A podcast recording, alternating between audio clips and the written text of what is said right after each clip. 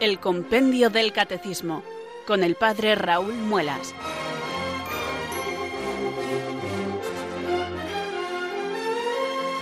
Muy buenas tardes, queridos oyentes de Radio María. Son las 4, las 3 en Canarias. Aquí comienza una nueva edición del programa El Compendio del Catecismo de la Iglesia Católica. Reciban desde Talavera de la Reina un saludo muy cordial del Padre Raúl Muelas, que un día más les habla desde estos micrófonos de Radio María, la radio de la Virgen, la fuerza de la esperanza. Sed todos bienvenidos.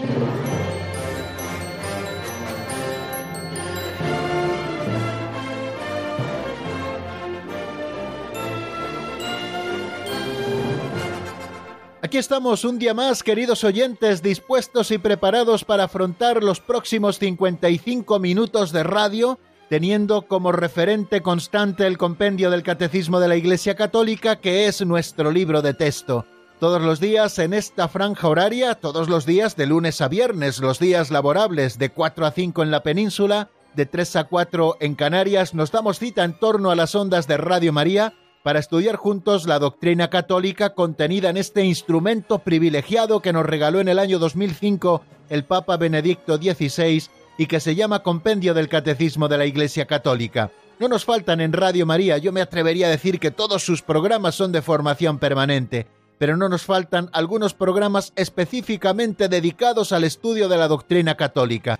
Todas las mañanas estudiamos el Catecismo Mayor de la Iglesia y por las tardes en esta franja horaria estudiamos el compendio del Catecismo de la Iglesia Católica. Explicamos una misma doctrina, explicamos un mismo esquema de trabajo, pero lo hacemos y esta es nuestra diferencia con un instrumento diferente. Por las tardes con el compendio, que es un libro que está hecho con preguntas y respuestas para ofrecernos de manera resumida todo ese contenido maravilloso que encontramos en el Catecismo Mayor y al que hace siempre referencia este Catecismo Menor o compendio del Catecismo.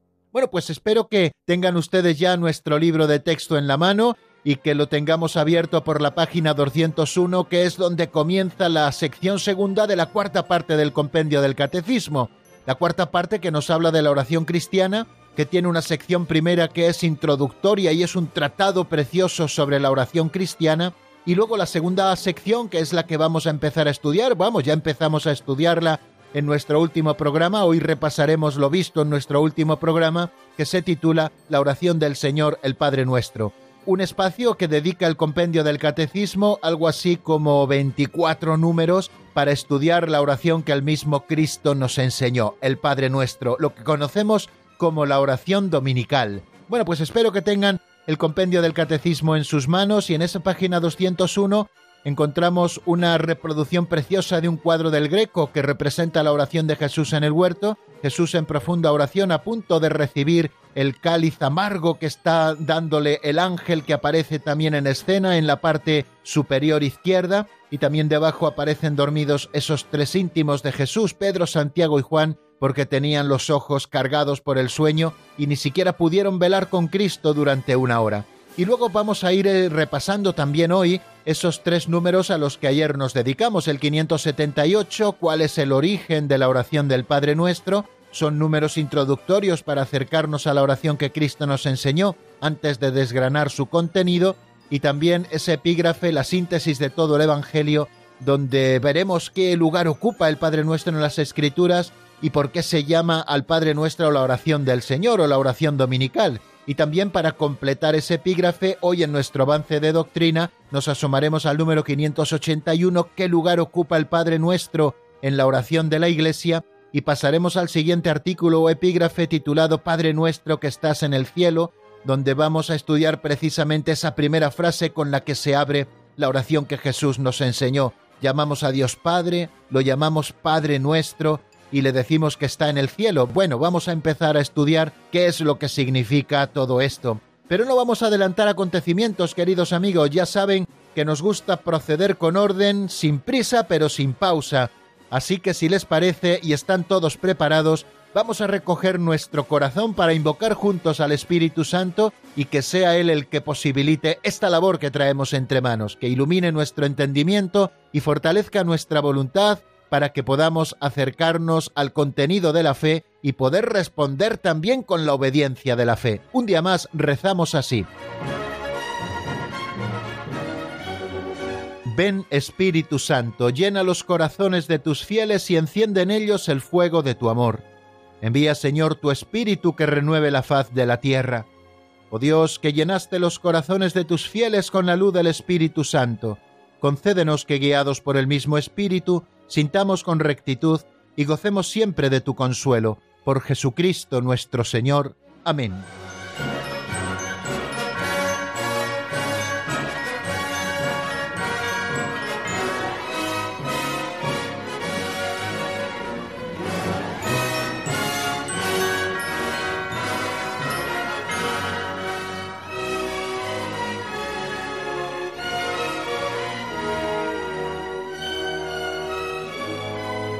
Y después de nuestro saludo inicial, de la presentación del sumario y de esa oración que supone el pistoletazo de salida a nuestro programa, el Compendio del Catecismo de la Iglesia Católica, les invito, queridos amigos, a que dejemos por un momento, por unos minutos solamente a un lado, nuestro libro de texto, el Compendio del Catecismo, y tomemos en nuestras manos, al menos yo así lo hago, este librito auxiliar que se titula Pinceladas de Sabiduría y que da también título a esta segunda sección del programa es una catequesis práctica en la que pretendemos desde una historieta, un cuentecillo, una fábula que nos ofrece el autor de estas pinceladas, que es don Justo López Melús, hacer una sencilla reflexión catequética que nos ayude a aplicar la doctrina que conocemos a nuestra vida concreta. Todos los días lo hacemos así y contamos con la ayuda inestimable de nuestro amigo Alberto, que nos lee cada día estas pinceladas y además lo hace con mucho gusto. Las pinceladas siempre son sugerentes, son piezas literarias muy hermosas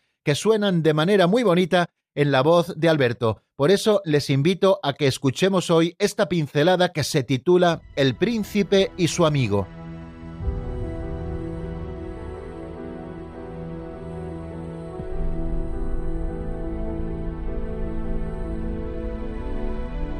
El príncipe y su amigo.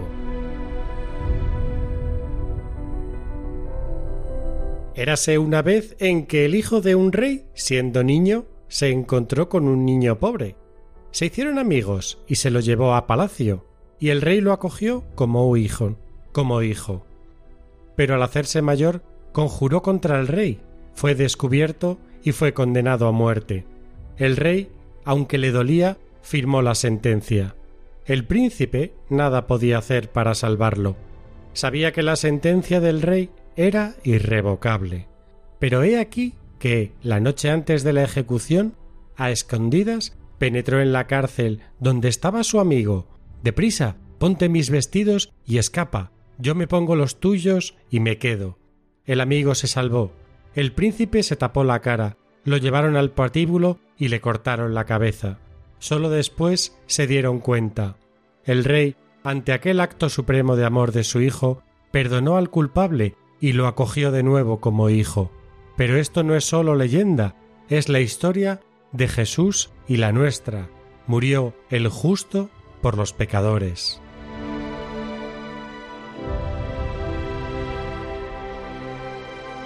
Siempre me impresiona pensar que Jesús explicaba los más grandes misterios del reino a través de parábolas, que son ejemplos sacados de la vida cotidiana, de la vida agrícola, de la vida de los pescadores, de la vida de los pastores, a través de los cuales Jesús explicaba los misterios del reino. En algunos momentos Jesús puso alguna otra parábola para explicar el sentido de la redención. Recuerdo la parábola de los viñadores homicidas, como aquel buen señor construyó una viña, cavó un lagar, puso una cerca, construyó una atalaya, y arrendó la viña a unos viñadores que le entregaran los frutos a su tiempo.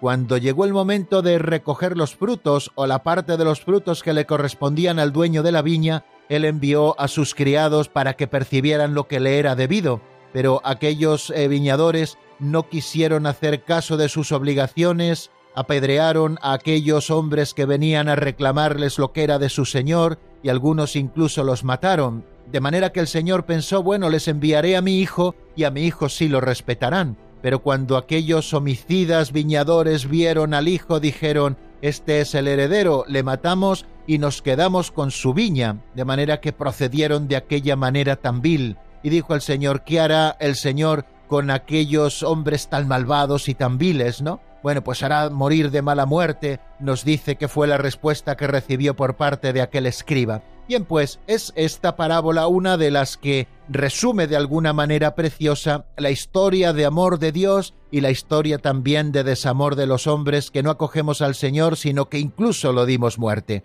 De una manera tan sencilla como es a través de estas parábolas, sobre todo las del Evangelio, que es el Señor mismo quien las pone, nos ayudan a comprender estas parábolas, el sentido de la redención y el amor que Dios ha puesto en todo lo que ha hecho por nosotros y el gran esfuerzo que Dios hace por rescatarnos de la esclavitud, de la muerte y del pecado. Bueno, pues esta parábola o esta historieta que hoy don Justo nos cuenta a modo de cuento también, ya que empieza con érase una vez, pues también puede ayudarnos a contemplar el amor que Cristo nos tiene.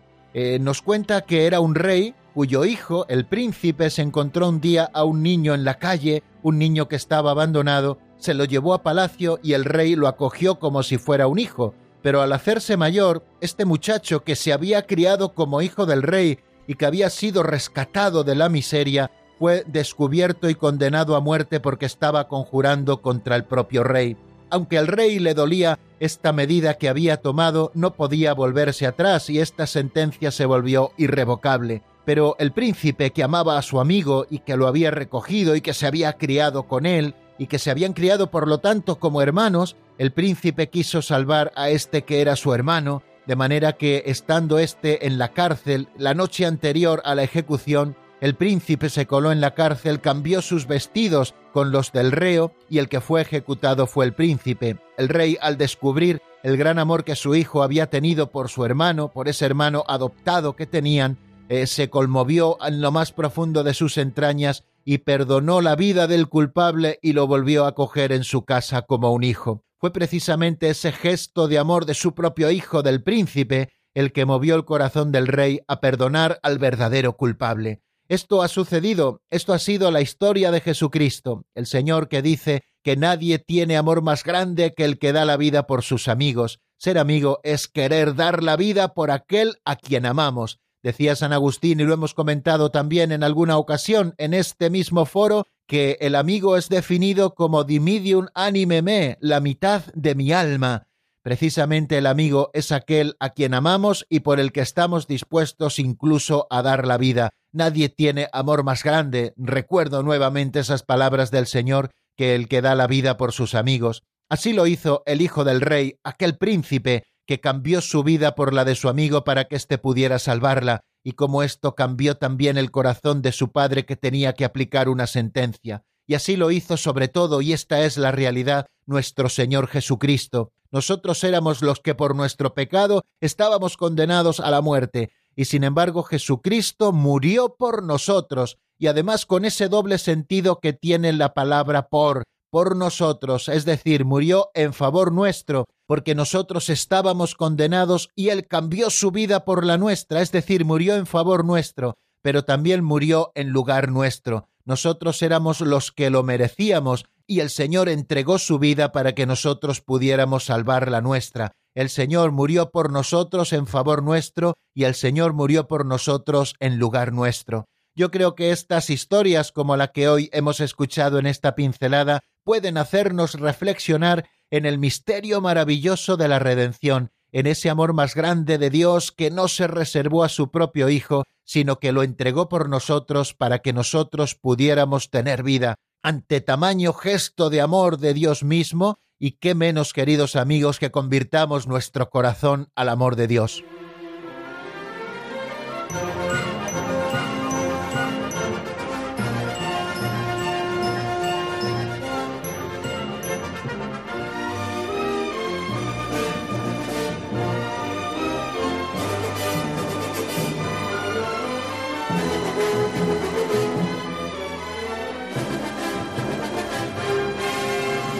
Continuamos, queridos oyentes, en la sintonía de Radio María. Permítanme que salude nuevamente a los oyentes que se han ido incorporando a nuestro espacio en los últimos minutos y recordarles que estamos en el programa El Compendio del Catecismo de la Iglesia Católica y que como todos los días laborables en esta franja horaria les habla el Padre Raúl Muelas desde Talavera de la Reina. Vamos a abordar este tercer momento de nuestro programa que solemos titular Repaso de lo visto en la última edición del programa en lo que vimos en el día de ayer. Ayer comenzábamos la sección segunda de la cuarta parte del compendio del catecismo. Ya saben que el compendio del catecismo tiene cuatro partes y la última parte del catecismo, como ocurre en todos los catecismos clásicos, está dedicado a la oración cristiana. Esta cuarta parte tiene dos secciones. La primera sección se titula La oración en la vida cristiana y como les decía es un pequeño tratado de oración delicioso desarrollado en tres capítulos y luego hay una segunda sección que se titula La oración del Señor el Padre Nuestro, una sección en la que el compendio del catecismo se encarga de explicarnos esta oración que Cristo nos enseñó, la oración del Padre Nuestro. Bueno, nos situamos en la página 201, donde aparece anunciada esa segunda sección. Segunda sección, la oración del Señor, Padre Nuestro, así se titula. Bueno, y después, debajo de ese título, aparece un cuadro que es una reproducción de El Greco, eh, se titula el cuadro La oración de Jesús en el huerto, se encuentra en un museo de arte en Toledo, en Ohio, en los Estados Unidos. Este cuadro allí se encuentra. Este cuadro representa a Jesús en Getsemaní. El cuadro representa ese momento de la hora en Getsemaní. El cuadro representa a Jesús orando en Getsemaní, Jesús en un acto de obediencia suprema al Padre para la salvación de la humanidad, como nos dice el propio compendio, va a tomar en sus manos el cáliz amargo de la pasión que sostiene el ángel.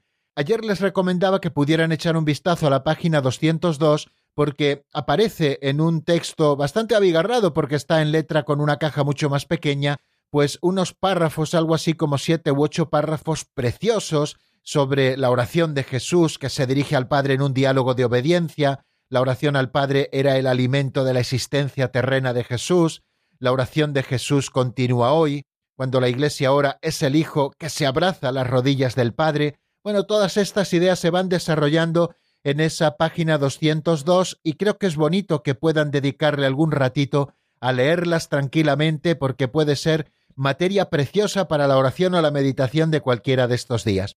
Y luego ya comenzábamos el estudio de los diferentes números. Esta segunda sección se desarrolla únicamente en un capítulo, un capítulo que ni siquiera está anunciado. Segunda sección, la oración del Señor, el Padre Nuestro. Tiene un número introductorio y luego tiene tres artículos o tres epígrafes, como yo suelo decir. El primero titulado La síntesis de todo el Evangelio. Allí se nos explica el lugar que ocupa en la escritura precisamente la oración que Jesús nos enseña, al Padre Nuestro, por qué se le llama síntesis del Evangelio, por qué es la oración del Señor y qué lugar ocupa el Padre Nuestro también en la oración de la Iglesia. Luego hay otro epígrafe que es Padre Nuestro que estás en el cielo. En ese epígrafe, precisamente algo así como en cinco números, el compendio del Catecismo nos desarrolla esa primera invocación que decimos todos al rezar el Padre Nuestro. Llamamos a Dios Padre, le llamamos nuestro y que está en el cielo. ¿Qué significa cada una de estas cosas? Que es lo que vamos a comenzar a estudiar hoy en el avance de doctrina y después un tercer epígrafe que se titula Las siete peticiones, ¿no? Cómo está compuesta la oración del Señor y luego va desarrollando cada una de esas peticiones, santificado sea tu nombre, venga a nosotros tu reino, hágase tu voluntad en la tierra como en el cielo, danos hoy nuestro pan de cada día, perdona nuestras ofensas como también nosotros perdonamos a los que nos ofenden, no nos dejes caer en la tentación y líbranos del mal. Esas son las siete peticiones que se desarrollan y termina ya con el último número del compendio explicando el amén final que rezamos al Padre nuestro, no como esa doxología o como ese final que ponemos a la oración que Jesús nos enseñó. Bueno, pues vamos por partes, si les parece, vamos a repasar así como muy brevemente a grandes rasgos lo que estuvimos viendo ayer en esos tres números, el 578, que fue el primero que estudiamos, que se pregunta a modo introductorio cuál es el origen de la oración del Padre nuestro y nos dice lo siguiente, Jesús nos enseñó esta insustituible oración cristiana, el Padre Nuestro, un día en el que un discípulo, al verle orar, le rogó, Maestro, enséñanos a orar. La tradición litúrgica de la Iglesia siempre ha usado el texto de San Mateo. Bueno, pues esto es lo que nos dice el número 578, y ahí encontrábamos o resaltábamos varias ideas fundamentales de las que aparecen. En primer lugar, que esta eh, oración que Jesús nos enseñó es oración insustituible. No, no dice que sea una oración importantísima, no, es insustituible. Es decir, que no se puede sustituir por ninguna otra. Todo cristiano ha de orar con estas palabras que el mismo Cristo nos enseñó. Segundo, que es oración cristiana, y al decir oración cristiana es eminentemente cristiana, porque fue Cristo quien nos la enseña. Por lo tanto, si una oración puede llevar este adjetivo de cristiana, es esta la del Padre nuestro, ¿no? ¿Y cómo surge esta oración? Pues un día un discípulo, así nos lo cuenta el evangelista San Lucas en el capítulo 11, versículo 1, viendo orar a Jesús, le dijo, Señor, enséñanos a orar como Juan enseñó a sus discípulos. Una primera cosa que comentábamos es cómo el ejemplo de Jesús arrastraba siempre. Jesús no solamente nos hablaba con sus palabras, sino que también hacía obras, obras que arrastraban a aquellos que eran testigos de ellas. Y una de sus obras más maravillosas, aparte de los milagros y tantas cosas, era su propio ejemplo. El ejemplo de Jesús arrastraba a los que estaban con él. Tal era el testimonio que daba, ¿no? De manera que aquellos que le veían orar querían orar como Jesús, y un día uno de sus discípulos se atrevió a decirle, Señor, enséñanos a orar. Juan enseñaba a sus discípulos, enséñanos tú también a orar como tú mismo oras. Y Jesús les dijo, cuando oréis, decid así, y les enseñó el Padre nuestro. La versión de San Lucas es una versión un tanto reducida, digo que encuentran en el capítulo 11 a partir del versículo 1 del 1 al 4 del Evangelio de San Lucas. En la versión que nos da San Lucas aparecen solamente cinco peticiones. La tradición litúrgica de la Iglesia siempre ha usado para el Padre Nuestro la versión que nos da San Mateo, que se encuentra en el capítulo 6 entre los versículos 9 y 13. Jesús, después de hablarnos de la oración y de decirnos tú cuando ores, pues no te pongas donde te vea la gente, sino que entra en tu cuarto y tu Padre que ve en lo escondido te recompensará, el Señor les dice cuando oréis, orad así, Padre nuestro que estás en el cielo, santificado sea tu nombre, venga a nosotros tu reino hágase tu voluntad en la tierra como en el cielo. Danos hoy nuestro pan de cada día. Perdona nuestras ofensas, como también nosotros perdonamos a los que nos ofenden. No nos dejes caer en la tentación y líbranos del mal. Esas son las palabras que se recogen en el Evangelio de San Mateo, repito, en el capítulo 6, versículos del 9 al 13. Y muy pronto, pues la Iglesia, que había aprendido esta oración de los propios apóstoles, en su práctica litúrgica fue concluyendo esta oración con una doxología. En la Didaje, por ejemplo, ese escrito tan antiguo, se afirma tuyo es el poder y la gloria por siempre, ¿no?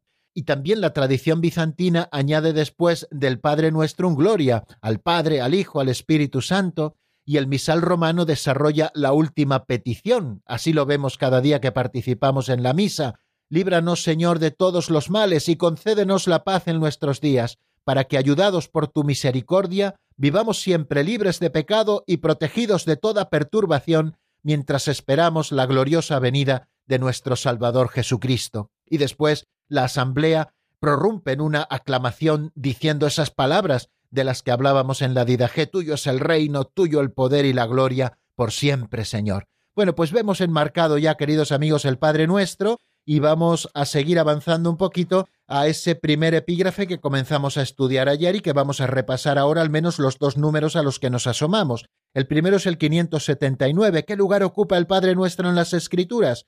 Y nos dice lo siguiente el compendio. El Padre Nuestro es el resumen de todo el Evangelio. Son palabras estas de Tertuliano. Es la más perfecta de todas las oraciones, como nos dice Santo Tomás de Aquino. Y continúa diciendo el número 579 del compendio que situado en el centro del Sermón de la Montaña, recoge en forma de oración el contenido esencial del Evangelio.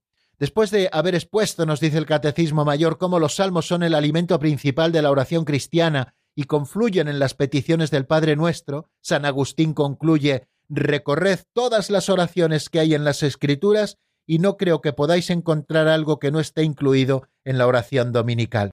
Toda la escritura, nos dice el Catecismo Mayor, la ley, los profetas y los salmos, se cumplen en Cristo, y el Evangelio es esta buena nueva. Su primer anuncio está resumido por San Mateo en el Sermón de la Montaña, que está en los capítulos 5, 6 y 7 de San Mateo. Pues bien, la oración del Padre nuestro está en el centro de este anuncio. En este contexto se aclara cada una de las peticiones de la oración que nos dio el Señor.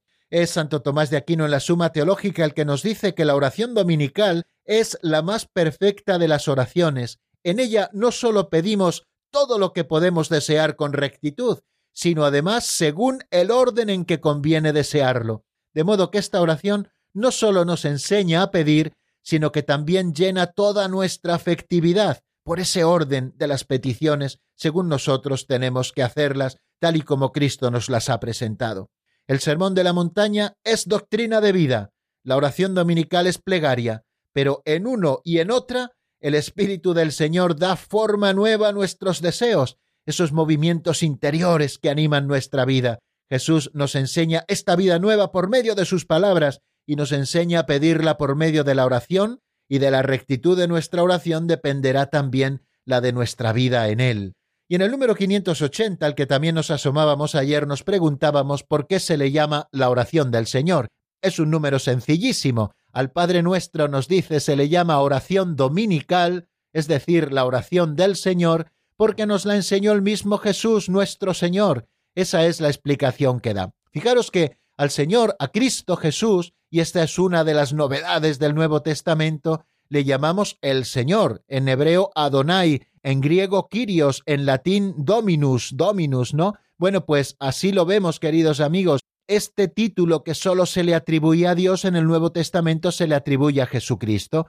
Jesucristo es Adonai, es el Señor, Jesucristo es el Kyrios en griego, Jesucristo es el Dominus en latín, Jesucristo es el Señor. Por tanto, la oración que nos enseña el Señor, el Dominus, la llamamos oración dominical. No como algunos piensan que la llamamos oración dominical porque se recita los domingos. Claro que la recitamos los domingos y la recitamos todos los días. Es una oración que nunca ha de caerse de nuestros labios, pero se llama dominical, igual que domingo se llama así porque es el día del Señor. Esta oración se llama oración dominical porque es la oración que nos enseñó el Dominus Jesucristo, que es nuestro Maestro y es nuestro Señor.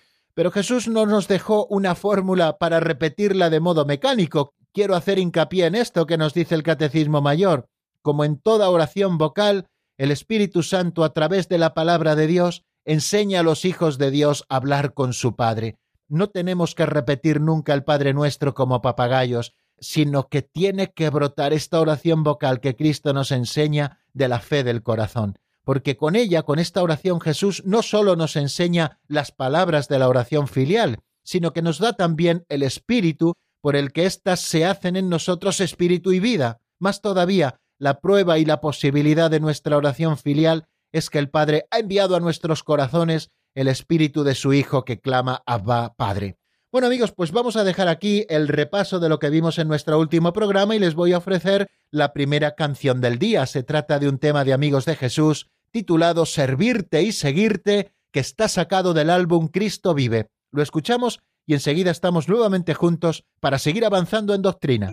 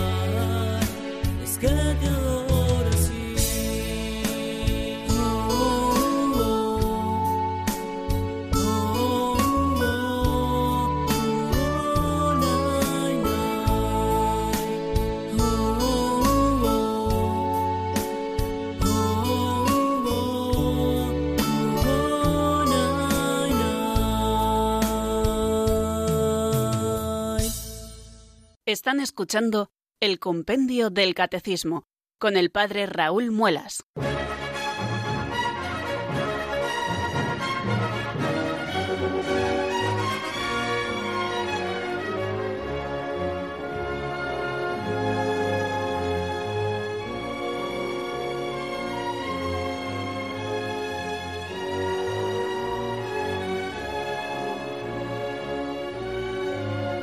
Continuamos, queridos oyentes, en la sintonía de Radio María y damos un paso adelante hacia este cuarto momento del programa que titulamos Avance de Doctrina. Es lo que hacemos todos los días, avanzar algunos números más para seguir estudiando el compendio del catecismo. Después de haber repasado lo que vimos ayer y situarnos nuevamente en donde nos encontramos, vamos a seguir adelante. Estamos en esa segunda sección de la cuarta parte del compendio del catecismo, donde estamos explicando el Padre Nuestro Estamos en ese epígrafe titulado La síntesis de todo el Evangelio y afrontamos ahora el número 581 que se pregunta ¿qué lugar ocupa el Padre Nuestro en la oración de la Iglesia? Vamos a ver qué es lo que nos dice el compendio, como siempre lo escuchamos en la voz de Marta Jara.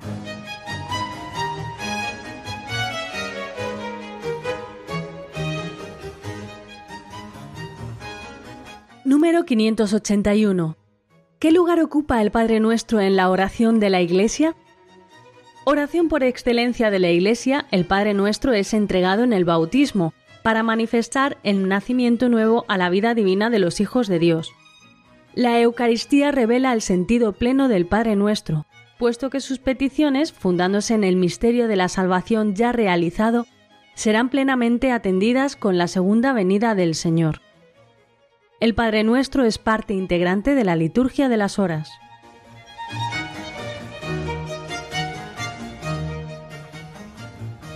Nos dice este número, queridos oyentes, al hablarnos del lugar que ocupa el Padre Nuestro, la oración que Cristo nos enseñó en la plegaria de la Iglesia, nos dice que el Padre Nuestro es la oración por excelencia de la Iglesia, fue la que Cristo nos entregó, por lo tanto la Iglesia siempre la ha tenido como la oración por excelencia. Nos dice el Catecismo Mayor que este don indisociable de las palabras del Señor, las que Cristo nos enseña, pero también del Espíritu que da vida en el corazón de los creyentes, ha sido y recibido por la Iglesia desde los comienzos. Así lo ha vivido siempre la Iglesia. La Iglesia es consciente de que el Señor nos ha enseñado unas palabras para orar, pero que también nos ha dado al Espíritu Santo para que sea una realidad en el corazón de los creyentes aquello que hemos recibido y aquello que vivimos en la Iglesia. Por lo tanto, las primeras comunidades cristianas recitaban la oración del Padre Nuestro, la oración del Señor, tres veces al día. Así lo estipula la Didaje en el capítulo 8. En lugar de las dieciocho bendiciones que tenía la piedad judía, las comunidades cristianas empiezan a hablar de la recitación del Padre Nuestro tres veces al día. Y según la tradición apostólica,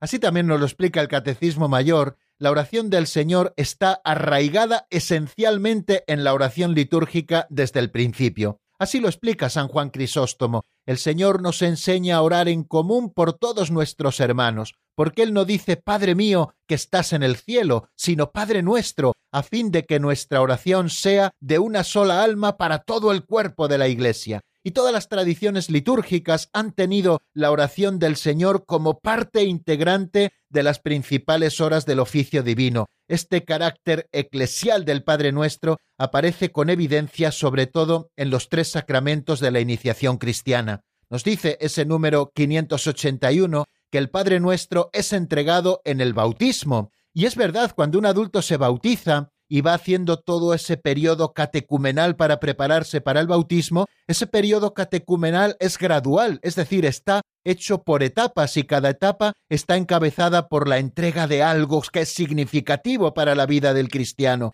Al que va a ser bautizado se le entrega la palabra de Dios. Al que va a ser bautizado se le entrega también el símbolo de la fe, esas palabras en las que se resume todo el contenido de la fe. Al que va a ser bautizado también se le entregan los mandamientos, esa nueva vida en Cristo que él debe cumplir, y al que va a ser bautizado también se le entrega en lo que se llama la tradición el Padre Nuestro. Y así ocurre también en la confirmación. Nos dice el Catecismo Mayor que en el bautismo y la confirmación la entrega de la oración del Señor significa, fijaros qué importante es, el nuevo nacimiento a la vida divina. Cuando nos entregan el Padre nuestro, nos están dando a significar el nuevo nacimiento a la vida divina. como la oración cristiana es hablar con Dios con la misma palabra de Dios, los que son engendrados de nuevo por la palabra de Dios vivo aprenden a invocar a su Padre con la única palabra que Él siempre escucha, la que Cristo nos enseñó. Y pueden hacerlo de ahora en adelante porque el sello de la unción del Espíritu Santo ha sido grabado indeleble en sus corazones, sus oídos, sus labios, en todo su ser filial. Por eso, la mayor parte de los comentarios patrísticos del Padre Nuestro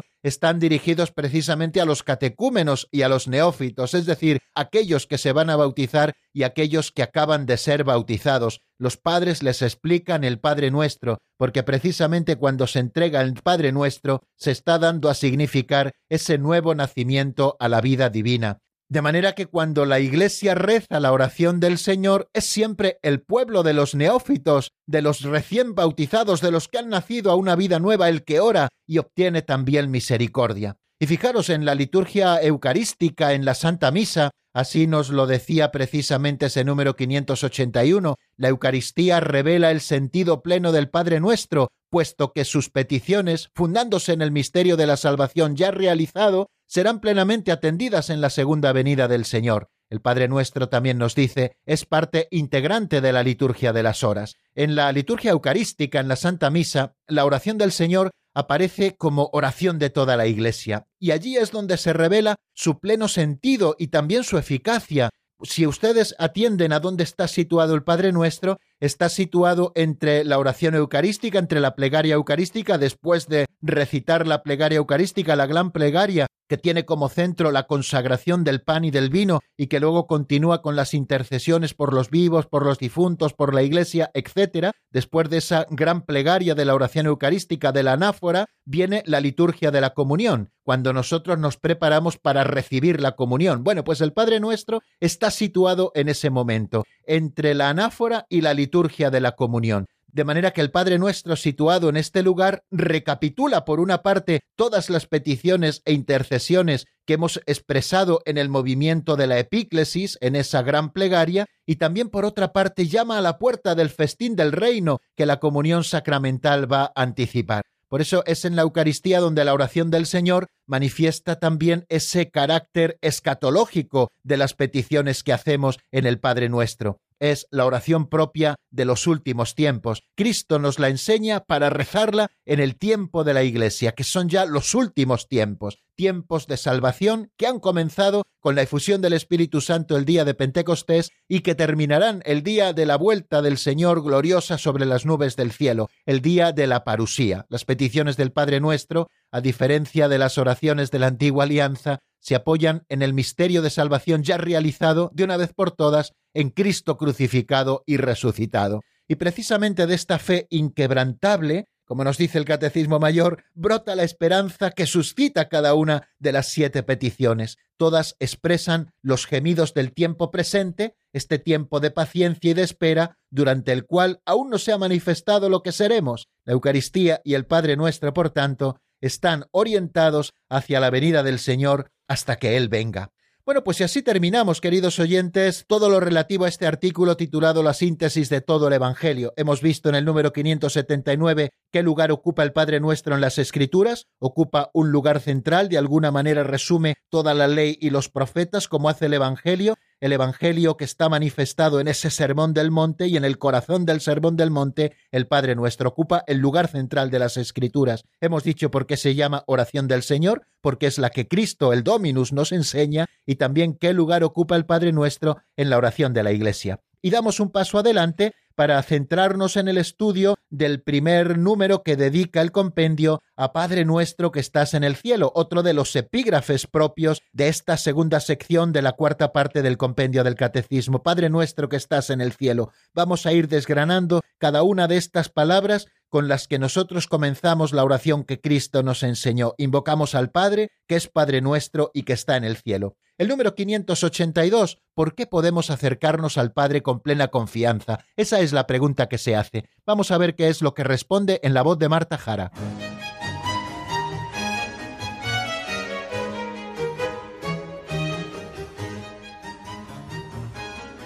Número 582. ¿Por qué podemos acercarnos al Padre con plena confianza? Podemos acercarnos al Padre con plena confianza porque Jesús nuestro Redentor nos introduce en la presencia del Padre y su Espíritu hace de nosotros hijos de Dios. Por ello podemos rezar al Padre nuestro con confianza sencilla y filial, gozosa seguridad y humilde audacia, con la certeza de ser amados y escuchados. Acabamos de escucharlo, queridos oyentes, podemos acercarnos al Padre con plena confianza, porque Jesús nuestro Redentor nos introduce en la presencia del Padre y su Espíritu hace de nosotros hijos de Dios. Por ello, continúa diciendo, podemos rezar el Padre nuestro con confianza sencilla y filial, gozosa seguridad y humilde audacia, con la certeza de ser amados y escuchados. ¿Por qué podemos llamar a Dios Padre? ¿Por qué podemos acercarnos al Padre y además hacerlo con la confianza de los hijos? Porque somos hijos en Jesucristo y el que ha propiciado que podamos ser hijos en el Hijo ha sido el Espíritu Santo que se ha derramado en nuestros corazones. Así lo ha expresado el compendio del Catecismo, porque Jesús nuestro Redentor nos introduce en la presencia del Padre y su Espíritu hace de nosotros hijos de Dios. Creo que esto es lo primero que tenemos que tener a la vista. Este poder del Espíritu que nos introduce en la oración del Señor se expresa en todas las liturgias, tanto de Oriente como de Occidente, con la bella palabra típicamente cristiana que se dice parresía, simplicidad sin desviación, conciencia filial, seguridad alegre, audacia humilde, certeza de ser amados. Bueno, pues podemos acercarnos al Padre con plena confianza, porque Jesucristo el Señor con su redención nos ha hecho hijos, somos hijos en el Hijo, Él nos ha introducido en el Padre, y el que ha llevado a cabo esta obra ha sido el Espíritu Santo que habita en nosotros. El Espíritu Santo hace de nosotros hijos de Dios. Por eso nosotros podemos rezar con confianza sencilla, claro, siempre desde la sencillez, y siempre sabiéndonos hijos, confianza sencilla y filial, gozosa seguridad, y también humilde audacia. ¿Se han dado cuenta cómo introducimos muchas veces el Padre Nuestro cuando vamos a celebrar la Santa Misa? Decimos eso de fieles a la recomendación del Salvador y siguiendo su divina enseñanza, nos atrevemos a decir, audemus dicere se dice en latín, es decir, tenemos la audacia de decirle nos atrevemos a decirle, porque Él nos lo ha enseñado, porque Cristo nos lo ha enseñado, y en Cristo adquirimos esa sencilla confianza, esa confianza de hijos, esa gozosa seguridad, esa humilde audacia para dirigirnos al Padre y además hacerlo con la certeza de que somos amados y escuchados. Y a propósito de esto que nos dice el número 582 de que podemos acercarnos al Padre con plena confianza porque Jesús nuestro Redentor nos introduce en la presencia del Padre y su Espíritu hace de nosotros hijos de Dios, nos apunta San Pedro Crisólogo lo siguiente. La conciencia que tenemos de nuestra condición de esclavos nos haría meternos bajo tierra. Nuestra condición terrena nos desharía en polvo si la autoridad de nuestro mismo Padre y el Espíritu de su Hijo no nos empujasen a proferir este grito Abba Padre. Cuando la debilidad de un mortal se atrevería a llamar a Dios Padre suyo, sino solamente cuando lo íntimo del hombre está animado por el poder de lo alto. Bueno, queridos amigos, pues vamos a dejar aquí, si les parece, eh, lo que estamos viendo a propósito del 582, por qué podemos acercarnos al Padre con plena confianza, porque Jesús nuestro Redentor nos introduce en la presencia del Padre y su Espíritu hace de nosotros hijos de Dios. De la mano de Jesús hemos entrado en el seno de la Trinidad y estamos por lo tanto en la presencia del Padre, y porque el Espíritu nos ha hecho hijos en el Hijo, es decir, somos hijos de Dios, con todos los derechos y las obligaciones de los hijos, porque hemos sido hechos hijos por el Espíritu de adopción que todos hemos recibido. Vamos a detenernos un momento si les parece en nuestra explicación. Vamos a escuchar la segunda canción del día. En este caso se trata de un tema de Fray Nacho, titulado Tanto Amor, y después seguimos avanzando un poquito más con el número 583.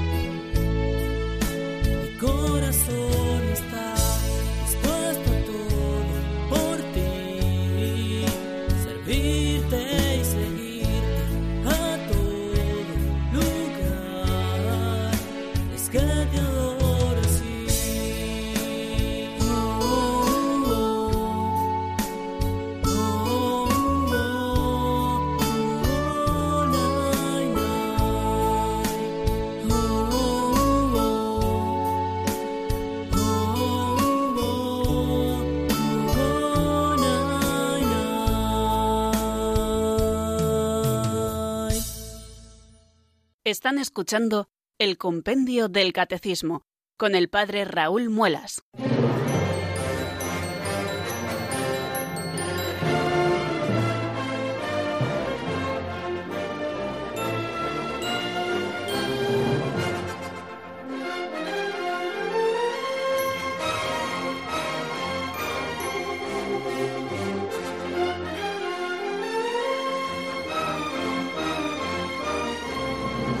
Disponemos todavía de algunos minutos, queridos oyentes, para abordar un nuevo número, el 583. ¿Cómo es posible invocar a Dios como Padre? Fijaros qué cosas tan hermosas nos dice el compendio y que nosotros escuchamos ahora en la voz de Marta Jara.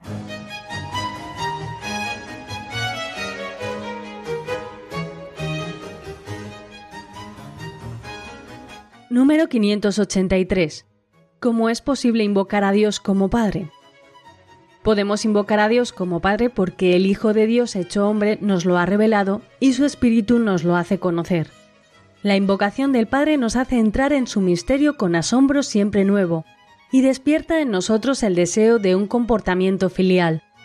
Por consiguiente, con la oración del Señor, somos conscientes de ser hijos del Padre en el Hijo.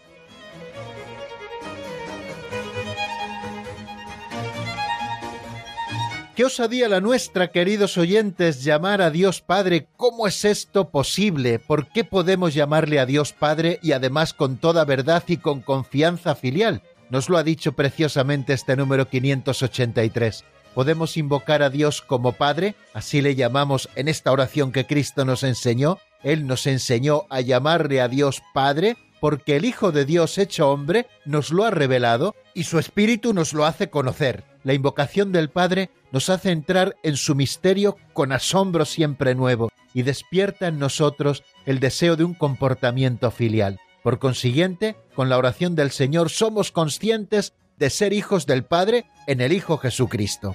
Bueno, pues esto es lo que nos dice el compendio precisamente a propósito de ese número 583. El Catecismo Mayor, cuando nos habla de estos temas, lo primero que hace, antes de nada, es invitarnos a purificar humildemente nuestro corazón de ciertas imágenes falsas que tenemos de este mundo sobre la paternidad o la maternidad. La purificación del corazón, nos dice, concierne a imágenes paternales o maternales correspondientes a nuestra historia personal y cultural y que impregnan nuestra relación con Dios. Dios trasciende las categorías del mundo creado. Decimos que Dios es Padre, pero lo decimos por analogía. Nosotros vemos todas las bondades que tiene un Padre de esta tierra y las elevamos a su enésima potencia al referirlas a Dios. Bueno, pues después de purificar quizá esas imágenes falsas que nosotros tenemos de la paternidad y que a veces también las proyectamos sobre Dios, nos dice el compendio del catecismo y también el catecismo mayor que podemos invocar a Dios como Padre porque Él nos ha sido revelado por su Hijo hecho hombre y su Espíritu nos lo hace conocer. Es Jesucristo, el Hijo de Dios encarnado, quien nos ha revelado que Dios es Padre, y nosotros podemos ser hijos en el Hijo precisamente porque el Espíritu nos lo ha dado a conocer y el Espíritu nos ha hecho hijos en Jesucristo. El Espíritu del Hijo nos hace participar, por tanto, de esta relación a quienes creemos que Jesús es el Cristo y que hemos nacido de Dios. Cuando oramos al Padre, estamos entrando en comunión con Él y con su Hijo Jesucristo, y de esta manera, al estar en comunión con Él, al invocarle como Padre, le conocemos y le reconocemos con admiración siempre nueva. Por eso nos dice el Catecismo Mayor que la primera palabra de la oración dominical es una bendición de adoración antes de ser una imploración, porque la gloria de Dios es que nosotros le reconozcamos como Padre, como Dios verdadero. Y podemos adorar al Padre porque nos ha hecho renacer a su vida al adoptarnos como hijos suyos en su Hijo único Jesucristo, y lo ha hecho por el bautismo, que nos ha incorporado al cuerpo de Cristo, que es la Iglesia, y también por la unción de su Espíritu, que se derrama desde la cabeza a los miembros y que hace de nosotros otros Cristos. El hombre nuevo, nos dice San Cipriano, que ha renacido y vuelto a su Dios por la gracia, dice primero Padre, porque ha sido hecho Hijo. Bueno, pues nosotros, por la oración del Señor, hemos sido revelados también a nosotros mismos, al mismo tiempo que nos ha sido revelado el Padre. Cuando hemos recibido esa revelación de que Dios es Padre, nosotros también nos revelamos a nosotros mismos como hijos y descubrimos verdaderamente lo que somos. Fijaros lo que nos dice San Ambrosio en su tratado sobre los sacramentos. Tú, hombre, no te atreverías a levantar tu cara hacia el cielo, tú bajabas los ojos hacia la tierra y de repente has recibido la gracia de Cristo, todos tus pecados te han sido perdonados, de siervo malo te has convertido en buen hijo. Eleva, pues, los ojos hacia el Padre que te ha rescatado por medio de su Hijo y di, Padre nuestro. Pero no reclames ningún privilegio, no es Padre de manera especial más que de Cristo, mientras que a nosotros nos ha creado. Di entonces también, por medio de la gracia, Padre nuestro, para merecer ser hijo suyo. Bueno, pues este don gratuito de la adopción filial exige por nuestra parte, como nos decía ese número 583, una conversión continua y una vida nueva. Orar a nuestro Padre debe desarrollar en nosotros, nos dice el Catecismo Mayor, dos disposiciones fundamentales. Por una parte, el deseo y la voluntad de asemejarnos a Él. Si hemos sido creados a su imagen, la semejanza se nos ha dado por gracia y tenemos que responder a ella. Y por otra parte también tenemos que tener otra segunda disposición, un corazón humilde y confiado que nos hace volver a ser como niños, porque es a los pequeños a los que el Padre se revela. Fijaros cuántas cosas y cuán hermosas podríamos decir a propósito de esa primera palabra de la oración que Jesús nos enseñó. Le llamamos a Dios Padre, y cuando le estamos llamando Padre es porque así se nos ha revelado y porque nosotros hemos sido hechos hijos en el Hijo. Cristo nos lo ha revelado. El Espíritu que nos conduce hacia la verdad plena nos lo ha hecho conocer. Por el bautismo hemos sido adoptados como hijos en Jesucristo nuestro Señor, una obra que el Espíritu Santo ha realizado en nosotros. Por eso somos hijos del Padre y podemos llamarle Padre. Pero necesitamos esas dos actitudes o disposiciones fundamentales. Primero, el deseo y la voluntad de asemejarnos a Él, porque Él nos ha creado y nos ha hecho sus hijos, y también tener un corazón humilde y confiado como el que tienen los niños, porque es a los pequeños a los que el Padre se revela. Te doy gracias, Padre, Señor de cielo y tierra, dice el Señor, porque has escondido estas cosas a los sabios y entendidos y se las has revelado a los sencillos. Sí, Padre, porque así te ha parecido bien. Bueno, queridos amigos, pues dejamos aquí la explicación del día de hoy. Mañana, si Dios quiere, volveremos a repasar un poquito estas cosas y seguiremos avanzando porque todavía tenemos camino por delante. La bendición de Dios Todopoderoso, Padre, Hijo y Espíritu Santo, descienda sobre vosotros y permanezca para siempre. Amén. Hasta mañana, si Dios quiere, amigos.